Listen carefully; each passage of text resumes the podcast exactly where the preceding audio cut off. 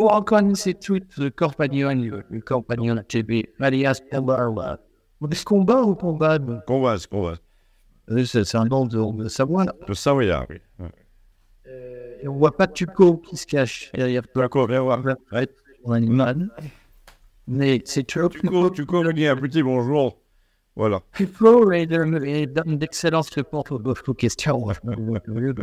C'est bien qu'il t'accompagne. Euh, je voulais qu'on parle avec euh, l'ami euh, compagnon de, de la Révolution.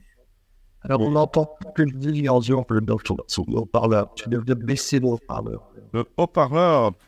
Alors, attends, je baisse le haut-parleur. Oui, sauf que si je le baisse, si je le baisse, je ne t'entendrai plus beaucoup. Ça va là? Oui. Bon, allez, on va faire avec. Euh, on, on, fait une semaine sur la Révolution. Oui, oui, oui. Non seulement je l'ai entendu dire, mais j'ai visionné rapidement les deux épisodes avec Husson. Bon, et il y en a d'autres qui, qui, arrivent, il y en a encore deux autres qui arrivent. Il y a toi qui va parler, et puis le camarade Fanouet, qui euh, oui. c'est un ministre actif. Et il faut être bien d'avoir complètement, parce que tu, tu occupes une place sur la part dans le débat, parce que tu es ni chez les, les agités, euh, les conservateurs, ouais, complètement fanatiques, ni euh, complètement libertarien moi. Ouais. Donc, je vais te dire, est-ce que tu crois qu'il y a une révolution qui se prépare en France?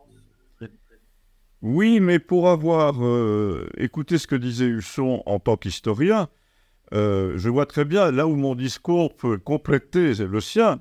Euh, mon discours est un discours de, de comment dire, de, de psychologue, de d'analyste lointain et pas d'historien. Et donc, euh, il y a quelque chose qui me semble avoir négligé, c'est que nous sommes devenus, toi tu ne l'avais pas négligé parce que tu l'as mentionné au départ de votre entretien, euh, nous sommes un vassal d'une puissance étrangère depuis longtemps, l'Amérique, qui nous a donné là dans plein de domaines, culturellement, politiquement, euh, stratégiquement.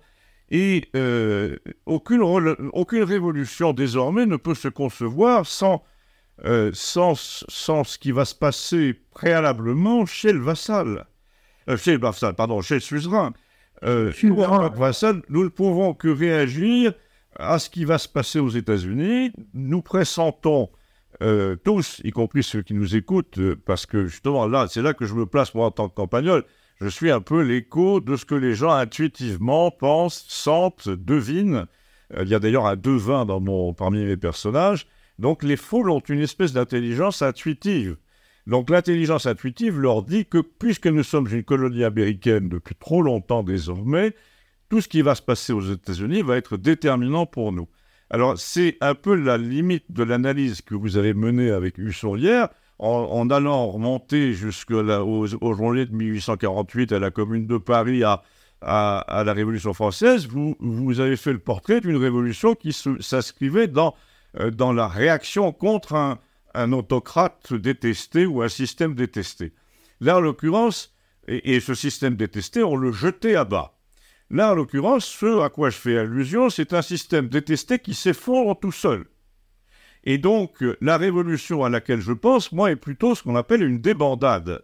C'est-à-dire que quand les États-Unis auront un genou à terre, ce qui est ma thèse depuis longtemps, que j'ai prêté à, à, mon devin dans Campagnol, une fois que les, les États-Unis auront un genou à terre, les vraies natures en Europe vont s'exprimer et, hélas, malheureusement, et ça, Husson ne serait pas d'accord parce qu'il est un peu, un peu franco-allemand dans, dans, ses raisonnements, je pense que l'Allemagne, qui, a toujours, l'Allemagne qui a toujours été le chieur du continent, depuis François Ier, va... Re... Le Prussien, les Allemands, les Prussiens. Oui, enfin bon, en tout cas, il est certain que la France notamment, les pays latins, souffrent de l'Allemagne depuis fort longtemps. Euh, fort longtemps, ça, remonte donc euh, au XIVe siècle. Et donc, euh, ça peut très bien se réveiller parce que dans l'hypothèse où l'Amérique mettrait un genou à terre, l'Allemagne s'estimerait poignardée dans le dos, ce ne serait pas la première fois, et donc se vengerait sur ses, sur ses partenaires européens, et nous sommes le premier, notamment stratégiquement, etc., militairement. Et donc, on, voit bien que le couple franco-allemand Macron, euh, est un couple dangereux car il est de nature à provoquer une révolution française anti-allemande après la débandade. La fameuse débandade, c'est-à-dire qu'en gros, la France va manquer de maîtres. Euh, si les États-Unis mettent à genoux à terre, la France va manquer de maîtres puisque Macron nous a, Macron et Sarkozy d'abord, nous ont placés dans le sillage américain euh, très profondément. Donc si le sillage disparaît, nous ne savons pas où aller. Enfin, Macron ne saura pas où aller. Nous, le peuple français, peut-être saura où retrouver ses marques. il va se passer, à mon avis, un deuxième phénomène, qui va être que dès qu'il y aura la débandade, c'est-à-dire le début d'un frémissement d'une indépendance vis-à-vis des États-Unis, la France va, être, va subir très gravement, me semble-t-il, l'agitation en provenance des immigrés de Fresh Date, qui n'auront plus grand-chose pour...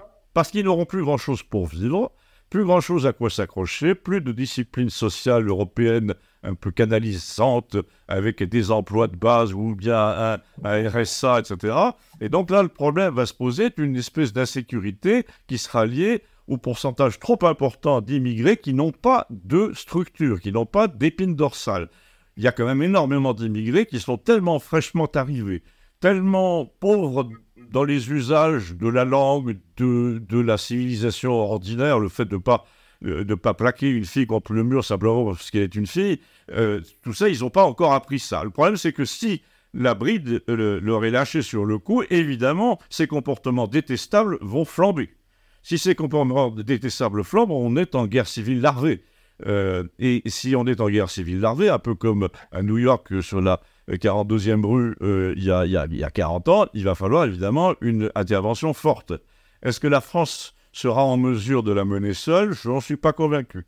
Euh, est-ce que, l'armée et la euh, gendarmerie notamment seront euh, comme un seul homme derrière un président vengeur, un président, un président impérieux? Je n'en suis pas convaincu non plus. Je pense qu'il y a un moment où le, les gendarmes et notamment donc ceux qu'on a obligés à se faire piquer, parce qu'il y a ce troisième élément qui est très important, c'est que si les conséquences du vaccin sont aussi, disons, graves qu'on le pressent, que beaucoup de gens commencent à le pressentir, la colère du peuple va être absolument inédite. Inédite. C'est-à-dire que les gens ne seront plus seulement menacés dans leurs biens, dans leur sécurité, dans leurs projets d'avenir, ils seront menacés dans leur santé même. En plus, à un moment où le système de santé devient incapable de gérer cette chose-là. Donc, euh, euh, ça, ce sont des ingrédients de révolution qui sont absolument inédits. On n'a pas vu, par exemple, eh et pour cause, le, le peuple des pestiférés monter à l'assaut de la citadelle ils allaient à l'époque dans, dans les, les, proseries, enfin dans les, dans les lieux qui leur étaient destinés. Voilà, ils montaient pas à l'assaut de la société normale. Or là, donc, euh, voilà, on a, on a des problèmes tout à fait inédits. Alors, euh, je suis relativement optimiste, notamment dans ma rubrique, comme les habitués le savent. Et moi, je suis convaincu que on va assister à une espèce de mise prise sous tutelle de la France spécifiquement par la Russie.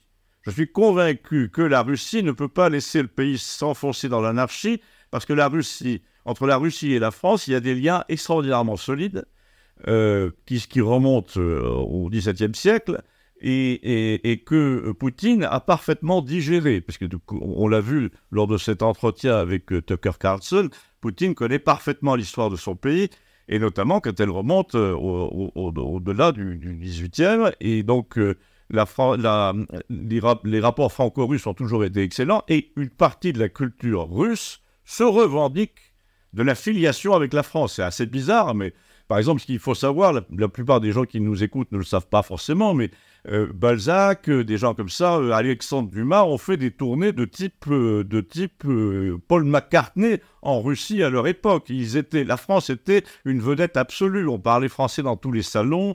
la France exerçait une influence en Russie, qui est l'équivalent de ce qu'exerce comme influence l'Amérique dans les milieux un peu cons des, des start-upers des années 90. Euh, donc, en gros, Poutine est très conscient que s'il veut, s'il veut comment dire, renvoyer un grappin sur la culture européenne, c'est pas en Allemagne qu'il va le faire. Toutes ces valeurs culturelles auxquelles il veut se référer dans une espèce de renouveau futur, elles appartiennent à la France et alors, aura-t-il, moi c'est ma conviction, aura-t-il un partenaire en France qui serait Philippe de Villiers? Ça, j'en suis convaincu aussi. Je pense que euh, une Russie soucieuse de renouer avec ses racines européennes, avec la, culture qui est, faite aussi de spiritualité, hein, euh, cette Russie-là peut voter Villiers. Et Villiers se laissait faire. Il y a aussi ce côté euh, très important chez Villiers de, de, de, la, du Vendéen. Le Vendéen qui, c'est quand même un soulèvement populaire, vous en parliez hier ou avant-hier avec Musson, la Vendée est un authentique soulèvement populaire contre ce qui déferle, euh, contre, contre une espèce d'anti, euh, d'anti-esprit français qui se manifestait à l'époque. Il voulait restaurer la France, euh, de l'Ancien Régime, mais dans ce qu'elle avait de meilleur, c'est-à-dire les fameux jours délicieux dont parlait Talleyrand. bref, je pense, moi je suis assez optimiste. Je pense qu'il y a des lois de, des lois d'équilibre dans toutes les situations. La nôtre est assez bouleversée. Je pense que ce sera assez rapide. Et dernière chose que j'ai dit, de quel, quel sera le moyen d'action de Poutine sur la France, disons, livrée à une sorte d'anarchie rampante, eh bien, je pense que Poutine est suffisamment malin pour ne pas envoyer l'armée rouge, évidemment. En revanche, il y a autour du pouvoir russe un nom invraisemblable de, de candidats au mercenariat euh, du type euh, Wagner, euh, qui probablement ramasserait pas mal de monde en Pologne aussi pour venir mettre de l'ordre dans notre pays, dans des conditions, à mon avis, un peu artisanales, donc forcément douteuses. Mais s'il y a des, des bavures, Poutine n'en assumera pas la responsabilité. Voilà, je crois que donc en gros on peut être, on peut être euh, optimiste parce que même s'il y a agitation qui ne durerait pas plus d'un trimestre, à mon avis, il y aura euh, antidote immédiat. Et donc, pour, d'autres raisons, c'est qu'on ne peut pas laisser casser un outil de production, etc. Nous sommes quand même un pays développé qui a, qui a une machine qui produit, etc. On peut, ne on peut pas la laisser s'effondrer dans le, dans, dans, dans, le, dans le néant. D'autant plus que nous sommes les, de bons clients de l'Allemagne qui ne le, le toléreraient pas non plus. Donc, selon toi, la remise en ordre, comme au bout d'un trimestre, oui, ce que tu dis, la remise en ordre, elle viendrait de l'extérieur. Vous seriez capable. Moi, je suis convaincu qu'il y, aura, y aura en effet une, une poussée de ce genre. Euh, euh, les, les, troupes de Wagner, même si Wagner a été décapité, euh, les troupes de Wagner sont toujours là. Elles ont eu le temps de constituer une sorte de, d'esprit de famille qui, qui passe justement par le désir d'amender euh, les lieux où ils s'engagent. Au début, c'était du mercenariat pur, mais il, ne tient qu'à la puissance russe de leur dire vous êtes les missionnaires en quelque sorte de ces valeurs. Moi, je pense que ça va marcher. Ça, ça peut marcher. Et, donc, en fait, en gros, c'est l'équivalent des brigades internationales. Euh, dont on peut très bien imaginer des brigades. Ils sont restés dans la guerre d'Espagne. Voilà. Absolument. Donc je pense que dans, l'hypothèse, c'est une hypothèse que j'ai souvent décrite dans la bouche de mon, mon devin dans le Campagnol. Lui, il voit comme le voyait aussi Jean Raspail, des, des gens un peu visionnaires dont je fais partie, visionnaires au sens rêveur, disons. Euh, je pense que les derniers euh, immigrés, euh, ceux qu'on a fait venir presque de force par bateau, euh, dans des conditions épouvantables, qui, se retrouvent avec un SMIC sans avoir rien fait, euh, qui, sont complètement paumés, etc. Et ceux-là qui sont inassimilables dans une situation d'anarchie, euh, il était déjà difficilement dans des situations d'ordre, ceux-là vont être repoussés vers des frontières acceptables, c'est-à-dire des camps du type Sabra et Chatila, au bord de la Méditerranée, tout le long de la Méditerranée, du côté de Martigues, de la Camargue, etc. Et on pourrait assister à la constitution de camps euh, des Algécos presque climatisés, mais en tout cas où ils passeraient 5 ou 8 ans, comme, comme au Liban à l'époque. C'est tout à fait imaginable. Je ne dis pas que c'est souhaitable, je dis que c'est imaginable. Là, je rêve, je rêve comme une sorte de, voilà, de, de, de devin moi-même.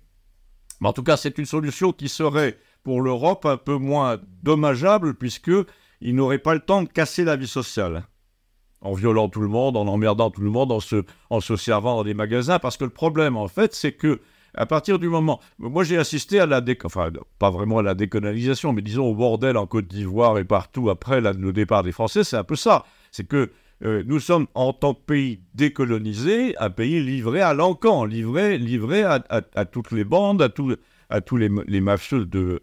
Et ça, évidemment, c'est très dangereux. Il, faut absolument que ce soit jugulé.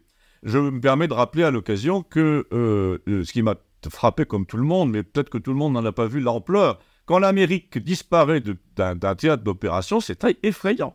C'est-à-dire, elle disparaît complètement. Elle laisse des milliers d'armes, de, chars, elle s'en va carrément en 15 jours et, elle tape sur les mains de ceux qui s'agrippent à l'autobus.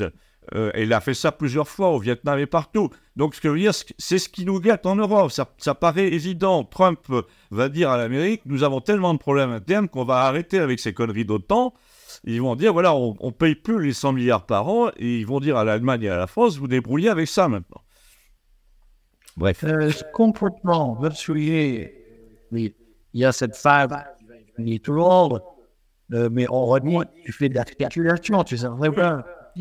Mais sauf que ce que a dit, beaucoup, beaucoup, de gens le sentent intuitivement.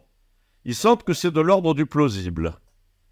Euh, une fois que le bordel est passé, oui. avec les troupes X, Y, le, le, pays est remis en ordre. Oui.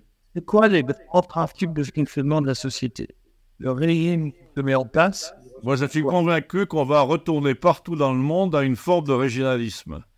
On souffre de quoi? Outre les Américains, mais ça c'est réglé on souffre d'une généralité des solutions, euh, d'une absence de... Euh, par exemple, on va tuer le génie désormais. Autrefois, le génie, en 1880, en France, le génie naissait à Saint-Étienne. Ça donnait des manufactures. Euh, le crédit s'appelait le crédit lyonnais. Le crédit lyonnais finançait la manufacture de Saint-Étienne. Donc, et c'est ça qui, peu à peu, a conquis le monde. Mais dans un système futur, on ne demanderait plus à ces unités de production locales d'aller conquérir le monde, ce qui est une ânerie. Euh, en fait, par définition, toute conquête du monde par un produit quelconque devient impériale et, vouée à mourir. Euh, donc, euh, ce que je dis n'est pas entièrement vrai, parce que pour des productions comme le Campari, par exemple, qui est né dans une petite région d'Italie et qui a fait le tour du monde, euh, c'est pas pas très dommageable. Mais je veux dire, euh, en, revanche, des productions, quand on voit que l'armateur MSC, par exemple, qui est né dans le golfe de Gênes, devient, devient un monstre des mers, avec des, des containers partout, et puis surtout de la corruption partout, hein, et on est bien placé pour le savoir en France. Euh, cette Alexis Colmar, secrétaire général de le laboratoire d'Emmanuel Macron est lié par sa femme. Sa femme est l'une des héritières de la famille qui détient MSC, cette famille étant la famille Aponté. Voilà. Et donc, euh, c'est une famille, c'est une famille, et donc une entreprise dont, dont le destin est devenu écrasant, est devenu disproportionné, monstrueux. Et comme les, comme les dinosaures, ces gens-là vont forcément s'effondrer. Euh, parce que la nature ne veut pas de ce gigantisme. C'est eux qui mangent. C'est eux, en fait. Ils essaient de cacher que l'éventuel problème climatique, l'éventuel problème de CO2, c'est eux. On le sait maintenant. Tous ces navires énormes qui sillonnent la planète tuent les océans, tuent, la diversité marine et tuent éventuellement l'atmosphère. Bon, ça, j'en suis pas convaincu, mais en tout cas, les responsables de ce dont on nous accuse, ce sont ces grosses sociétés qui sont devenues monstrueuses eh ben, il faut les casser, c'est simple. Et donc, euh, dans un ordre futur, je pense que on retrouvera des commerces entre Vienne, euh, Genève, Lyon. Euh, ces, logiques de proximité vont, vont, se redécouvrir forcément. il n'y aura que pour les idées et pour des, choses un peu, comment dire, moins, moins destructrices de l'environnement que là, on pourra rester global mais il est inadmissible d'être global pour ce qui est des, de la culture des mandarines ou des tulipes. Est-ce que les Français sont prêts à ça? Est-ce que les Français sont prêts à subir une révolution? Et à basculer dans, un monde différent Alors, vous parliez avec Husson de la violence et de ce, qui légitimement fait peur dans la violence. Euh, moi, je pense qu'on peut, on peut euh, imaginer assez bien une révolution par euh, obligation, comment dire, mm, obligation à baisser les bras. C'est-à-dire que le, peuple est suffisamment puissant pour, pour saboter littéralement le fonctionnement de tout ce qui les tient, les maintient au pouvoir, tous ces gens. Et ça passe par plein de choses. Ça passe par, par exemple, une fédération des esprits Moi, j'ai milité, vous le savez, j'en ai une ici, non, je l'ai pas là. Euh, euh, si elle est là, voilà. J'ai milité longtemps pour la coccinelle, euh, qui cette coccinelle est un symbole de, de résistance qui témoigne d'un esprit psychologique de résistance. C'est très précieux et c'est de ça que nous avons besoin. Nous n'avons pas forcément besoin d'aller envahir en masse les avenues et, de retourner les camions de police. On a besoin de se reconnaître les uns les autres pour animé d'un sentiment semblable de révolte. Cette révolte peut rester pacifique si elle devient une submersion. Et euh, on a eu un exemple assez amusant dont vous n'avez pas fait mention dans votre euh, bavardage avec euh, Husson, c'est celui de la révolution des œillets au Portugal, qui a gagné finalement l'armée. Tout le monde portait un œillet à la boutonnière, puis les œillets ont fini par fleurir la gueule des fusils. Donc c'est possible de le faire. Gandhi a prouvé qu'on pouvait le faire aussi. On peut pas, on peut donner euh, honte à, aux, policiers de tirer sur la foule. Euh, peut-être moins s'il s'agit d'une police de l'OTAN, et c'est ce que Macron voudrait mettre en place. Une police qui n'a pas d'état d'âme.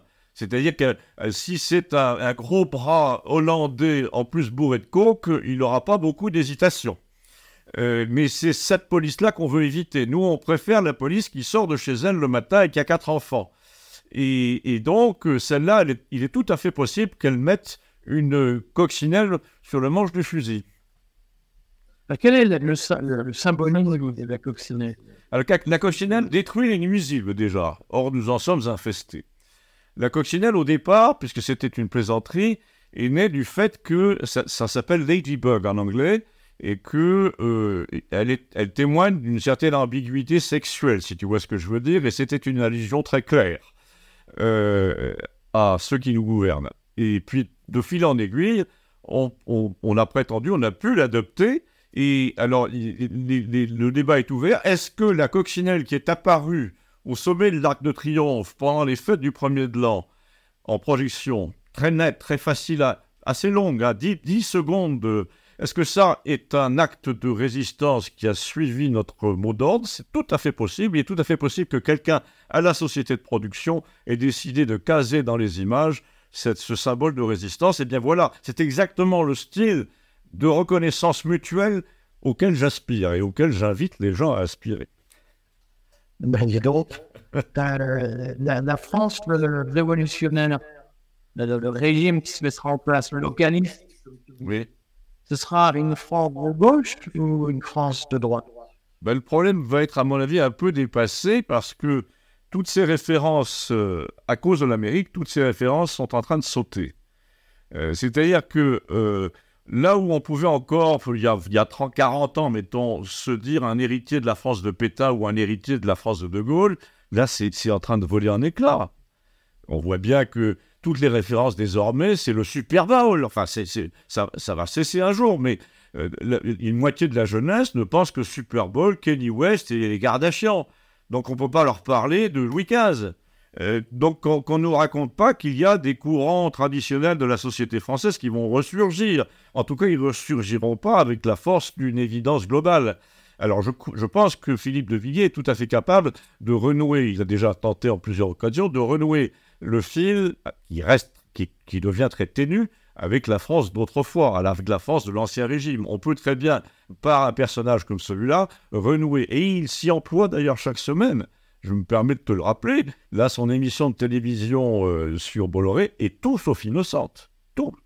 Bolloré a laissé euh, euh, on va devoir probablement parler de franc-maçonnerie à un moment ou à un autre. Bolloré a laissé monter au créneau Philippe de Villiers pour des raisons très précises. Bolloré joue une carte entre d'autres, mais celle-là, il la joue aussi. Donc il a compris que De Villiers pouvait être le ferment d'un retour à certaines valeurs indiscutables de la France à discuter.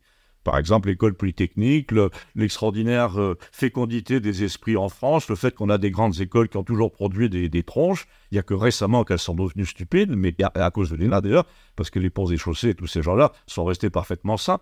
Euh, et bref, tout ça pour dire que, euh, et c'est là que j'en viens à Bolloré, à Villiers et à cette chaîne CNews, elle, elle témoigne, et là je suis entièrement d'accord avec ce que vous disiez hier avec Husson, témoigne que la franc-maçonnerie à l'intelligence suprême de, renifler les choses et de savoir où le vent va tourner et l'intelligence de la franc-maçonnerie a déjà euh, compris que Macron était foutu.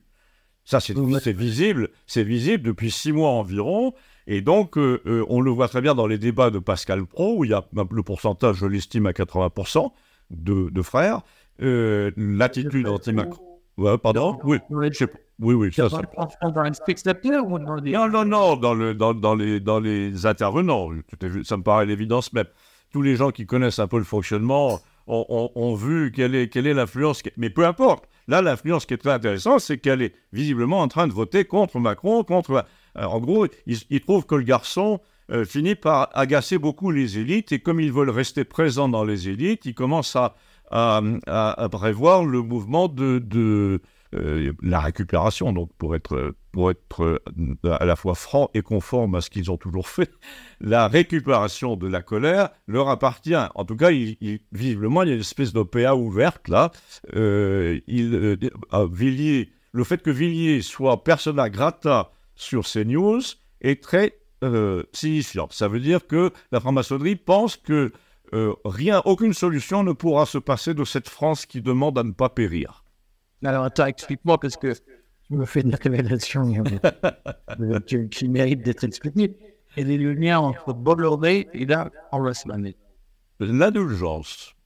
L'indulgence qu'il a à son égard. Oui, mais quand on t'écoute, on a l'impression que Bolloré et Florent et